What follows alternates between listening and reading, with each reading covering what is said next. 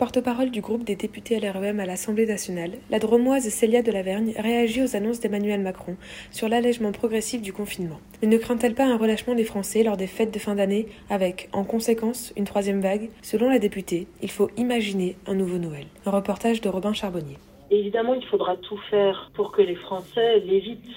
C'est-à-dire que, d'une certaine manière, le président nous permet euh, de ne pas laisser de ne laisser personne seul à Noël. Ça hmm. nous permet euh, de garder l'esprit des fêtes de fin d'année et je crois que nous en avons cette année plus que jamais besoin.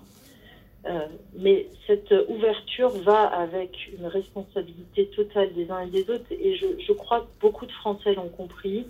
Euh, il faut peut-être que chacun de nous convainque autour de lui du fait que cette mesure ne sera possible d'abord le 15 décembre que si les chiffres de contamination sont bien en baisse. Hmm. Donc, c'est le résultat de comportements jusqu'au 15 décembre qui va nous permettre d'ouvrir cette possibilité ou pas.